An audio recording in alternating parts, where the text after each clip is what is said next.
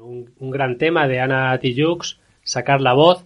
Y tenemos aquí a Crespo que no. Bueno, antes has, esbozado de qué íbamos a hablar hoy, pero para que se haya enganchado al programa a lo largo de él, eh, ¿de qué va historia histórica hoy? Pues hoy os traigo una historia histórica bastante lo que llamo yo anecdótica. Es decir, no esperéis seriedad y mucho rigor, pero bueno, creo que podéis esperar un poquito de cachondeo y entretenimiento. Eh, he titulado la sección Secretos de Alcoba de los Reyes de España, primera parte, los Reyes Católicos y los Austrias. O sea, quiere decir que si el público responde, y si no también, va a haber una segunda parte más tarde, más temprano. Y bueno, pues allá vamos, ¿no? Venga, pues vamos con esa intro escorbutiana de historia histórica. La sección de historia de Radio Rebelde Norte. Eh, perdón.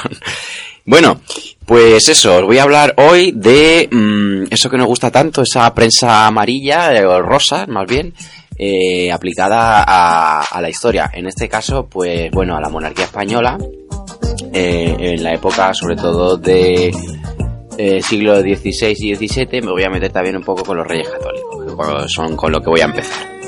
Bien, quizá el apelativo de católicos pues nos lleve a pensar que estos monarcas, aquellos que forjaron, según dicen, según como se mire, a una primera mm, semblanza de lo que a posteriori sería la España moderna, pues que con ese nombre que fueran unos meapilas, eh, unos osos que solo fornicaban para reproducirse. Bueno, pues no, no era tan así.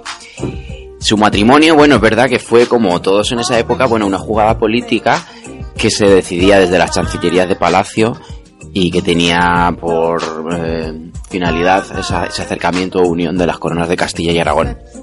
Pero bueno, mm, una vez eh, mm, logrado, parece que más o menos hubo entendimiento tanto dentro como fuera de la cama. Hay que señalar ahora que este matrimonio no estuvo ex- exento de polémica. Mm, Sucedió antes de que Isabel fuera reina y tuvo unas repercusiones políticas y tal, que bueno, ahora no me voy a entrar en ellos. Pero es que además de eso, ambos monarcas pertenecían a la dinastía Trastámara. Eran primos y por tanto la, iglesia no permitía su unión. Hubo que esperar una dispensa papal que llegó a última hora y que resultó ser una falsificación. Esto obligó a solicitar una segunda bu- bula, esta vez buena, en la que eh, me dio con mucho tino Rodrigo de Borja o Rodrigo Borgia. Por esos servicios Fernando le concedió el ducado de Gandía y cuando este fue papa, como Alejandro VI, fue el que otorgó a los reyes católicos el título de eh, a los reyes, perdón, a los reyes el título de católicos. Bien, eh, supongo que a estas alturas diré, bueno, pero no iba a hablar de sexo el tío este. Bueno, sí, vamos allá. Eh, de lo que respecta a Isabel, pues no se conoce que tuviera amantes, eh, aunque sí que tuvo antes pretendientes, aunque no llegaba a consumar ningún tipo de unión con ellos. Fernando, por el contrario, pues sí, ya sabéis, los hombres, eh, había tenido experiencias sexuales suficientes como para haberle dado bastardos antes de llegar al matrimonio. Durante su vida conyugal, pues también, también tuvo sus escarceos, sus infidelidades, eh, eh, a los cuales Isabel, pues la mujer no, claro, se cabreaba bastante. Eh, después de la muerte de Isabel, interesante, pues eh, Fernando volvió... eh, perdón, estoy perdido.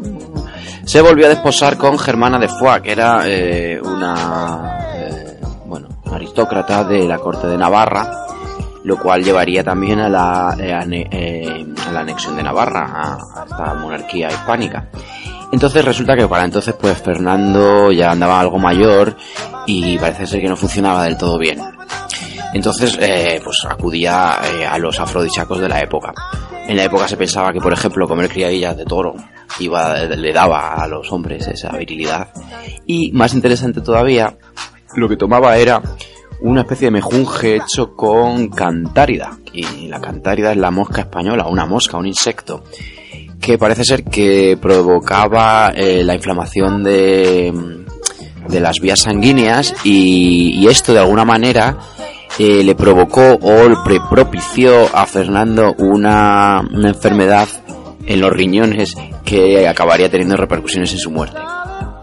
Bueno, Esto en cuanto a lo que respecta a los reyes católicos. De aquí saltó a Carlos I de España y V de Alemania. Es el primer monarca de la dinastía de Habsburgo que gobernó los territorios españoles en Europa y en América y que es conocido por su famoso retrato de Tiziano, por ejemplo. En ellos, en uno de ellos, eh, le veis con Isabel de Portugal, su mujer. Este matrimonio fue un acuerdo diplomático también que buscaba en este caso incluir o acercar a Portugal, ya para completar esa unión eh, peninsular. Es también bastante conocido que parece ser que bueno, que se llevaron muy bien, que se querían mucho, que todo era armonioso y perfecto. Bien. Parece ser que sí es verdad, sí. Eh, sin embargo, anteriormente Carlos ya había tenido amantes, de las que incluso había también tenido descendencia ilegítima.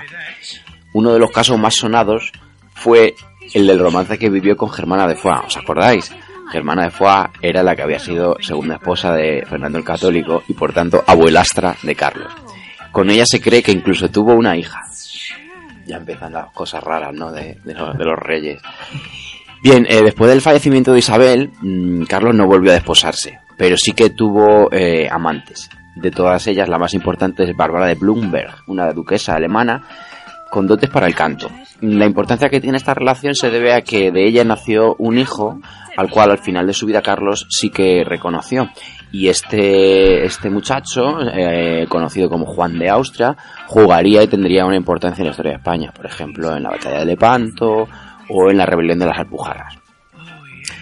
Vamos ahora a hablar del hijo de Carlos, de Felipe II. Bien, ya sabéis que ha pasado a la historia como un fanático religioso, obsesivo, autoritario, puritano. Ese cóctel de rasgos psicológicos podría llevarnos a pensar que tenía una personalidad frígida, frígida y reprimida, pero no, no es así. Más bien lo que tenía era una especie de esquizofrenia católica en la que, bueno, pues iba como un péndulo desde episodios de mm, desenfreno a episodios de mortificación. Eh, puede que Carlos V tuviera un papel en esto, puesto que le advirtió, le insistió mucho en no excederse en, el tema sexual. Eh, de esa manera, pues con su primera esposa, María Manuela de Portugal, em, Felipe estaba por un lado muy, muy presionado a que tuviera herederos, pero por otro lado le habían metido mucho miedo y le tenían mucho control.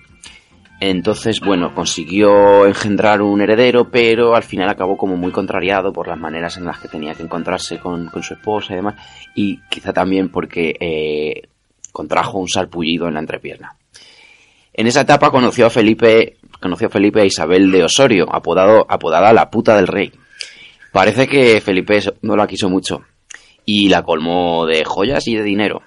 Se conjetura que pudieran tener descendencia y la leyenda negra propagada por Guillermo de Orange afirma que incluso se casaron en secreto. Entre tanto, Felipe II se casó con María Tudor de Inglaterra, por la que nunca sintió mucho afecto y que acabó por abandonar. Desde el punto de vista de ella, parece que la cosa era distinta, que María estuvo tres días sin dejarse ver en público tras haberse acostado con su marido. Eh, mientras no tenía otra amante cerca, Felipe II le gustaba eh, recrearse observando una colección de pinturas picantes encargadas al mismísimo Tiziano. Esa colección se mantuvo en secreto, ya que en público a Felipe II no le gustaba parecer tan concupiscente, tanto que hasta prohibía las máscaras en el carnaval y los bailes con contacto físico. Pero luego él tenía su propio porno guardado ahí en la alcoba. Eh, hubo tiempo para una tercera esposa de Felipe, Isabel de Valois, a la que también eh, tuvo mucho afecto y eh, que sería sucedida por otra, Ana de Austria, que fue quien le daría la estabilidad emocional, así como un heredero definitivo. Sin embargo, la más famosa de todas las amantes fue Ana Mendoza, también conocida como la princesa de Éboli. Tal vez no la más importante y duradera, pero sí la más carismática, por su enorme cultura y su parche en el ojo. Con ella, por sus tratos con su amante, el traidor Antonio Pérez, no tuvo miramientos y la encerró en el Palacio Ducal de Pastrana, despojándola de sus derechos y, permitiéndola salir al balcón solo una hora al día. El heredero Felipe II, Felipe III, inaugura el siglo XVII español y el periodo dinástico menor de los Austrias, los Austrias menores. Su padre lo había educado de una forma muy severa y exigente, cuyo resultado había sido una apatía y una falta de capacidad política. Ese vacío lo llenaron los, los válidos, que eran personas cercanas al rey y que hacían unas funciones parecidas a las del primer ministro. Como Felipe III no tenía que gobernar, pues se dedicaba a sus grandes pasiones, la caza, el teatro y la pintura. Y también a otra, mm, el juego. Eh, parece ser que se le puede calificar de auténtico ludópata. Mm, eh, llegaba a apostar enormes sumas de dinero que ganaba o a veces perdía. En lo puramente afectivo, pues bueno, eh, es un poco más aburrido. Nuestro Felipe III se casó con Margarita de Austria, con la que tuvo ocho hijos. Después de su muerte, no quiso volver a casarse y parece que dedicó el tiempo a esas pasiones y a ese mm, frenesí por el juego. Nada que ver con eh, su sucesor, Felipe IV, apodado el Rey Planeta, por su gran imperio más que por su cerebro. Felipe IV no fue un gobernante muy memorable tampoco. De hecho, pues también delegó eh, el gobierno en válidos, sobre todo en particular el conde duque de Olivares. Él prefería centrarse en cosas, pues bueno, ya sabéis, la caza, el arte. Hay que recordar que, por ejemplo, en su época y en su corte fue eh, descubierto Velázquez, Rubens, ¿vale? O el teatro. También le gustaba mucho el teatro. De las artes escénicas que le gustaba, no solo el espectáculo, sino también las actrices y las mujeres del público. Con una de esas actrices, María Inés de Calderón, apodada La Calderona, tuvo el único hijo bastardo que reconoció y que también mm, jugaría un pequeño papel en la historia de España, Juan José de Austria, no confundir con el anterior, ¿vale? Eh, al contrario que los monarcas, que otros monarcas europeos, pues Felipe IV no es que se encaprichara de las amantes, las metiera en el palacio, acabara enrabietando a la reina, eh, no, era más pragmático o más hijo putas, o como se mire. Y lo que hacía era cuando se cansaba de ellas las mandaba al convento, que es lo que le sucedió a esta Calderona. Eh, bueno, la, a Calderona por lo menos la colocó de abadesa, no de monjita así de, de bajo rango, por lo menos. Eh, pero no solo le gustaban las actrices, le daba igual la clase, la profesión. Eh, dicen que incluso intentó acostarse con una monja. De esas relaciones extramatrimoniales se especula con que pudo haber incluso de entre 20 a 30 hijos bastardos. Los psiquiatras modernos lo definen como adicto al sexo y él mismo, al confesarse con una monja mística en los accesos de culpabilidad que sentía después de los excesos, decía que nunca saldría de los embarazos del pecado por culpa de su debilidad de carácter. Es curioso, para terminar con él, señalar que a pesar de su potencia sexual, solo le sobrevivió un hijo legítimo, el enclenque Carlos II. Con él acabaremos. El príncipe Baltasar Carlos se convirtió en heredero después de que su hermano mayor, que era quien estaba destinado al trono, muriera con cinco años. Desde recién nacido, este Carlos II fue un niño enfermizo y problemático. Han corrido ríos de tinta tratando de diagnosticarle un trastorno concreto. Entre muchos otros, se cree que pareció raquitismo, algún tipo de deficiencia mental, envejecimiento prematuro y muchos otros síndromes. Su vida sexual con semejantes credenciales fue prácticamente nula. Tenía un testículo atrofiado y las fuentes hablan de una eyaculación precocísima. Así, tras un año de matrimonio con María Luisa de Orleans, no había consumado la unión. La reina murió sin haber podido engendrar, de modo que Carlos tuvo que contraer segundas nupcias con María de Neoburgo, que a pesar de tener buenas referencias como mujer fértil, tampoco pudo ser germinada por el rey. Este atribuyó su mala salud y su infertilidad a cuestiones paranormales, de ahí el sobrenombre de hechizado. Al final murió sin descendencia y esta cuestión anecdótica desembocó en la Guerra de Sucesión Española, algo mm, más que anecdótico y que no solo afectaría a la península, sino que incluso implicaría a las principales potencias europeas de la época.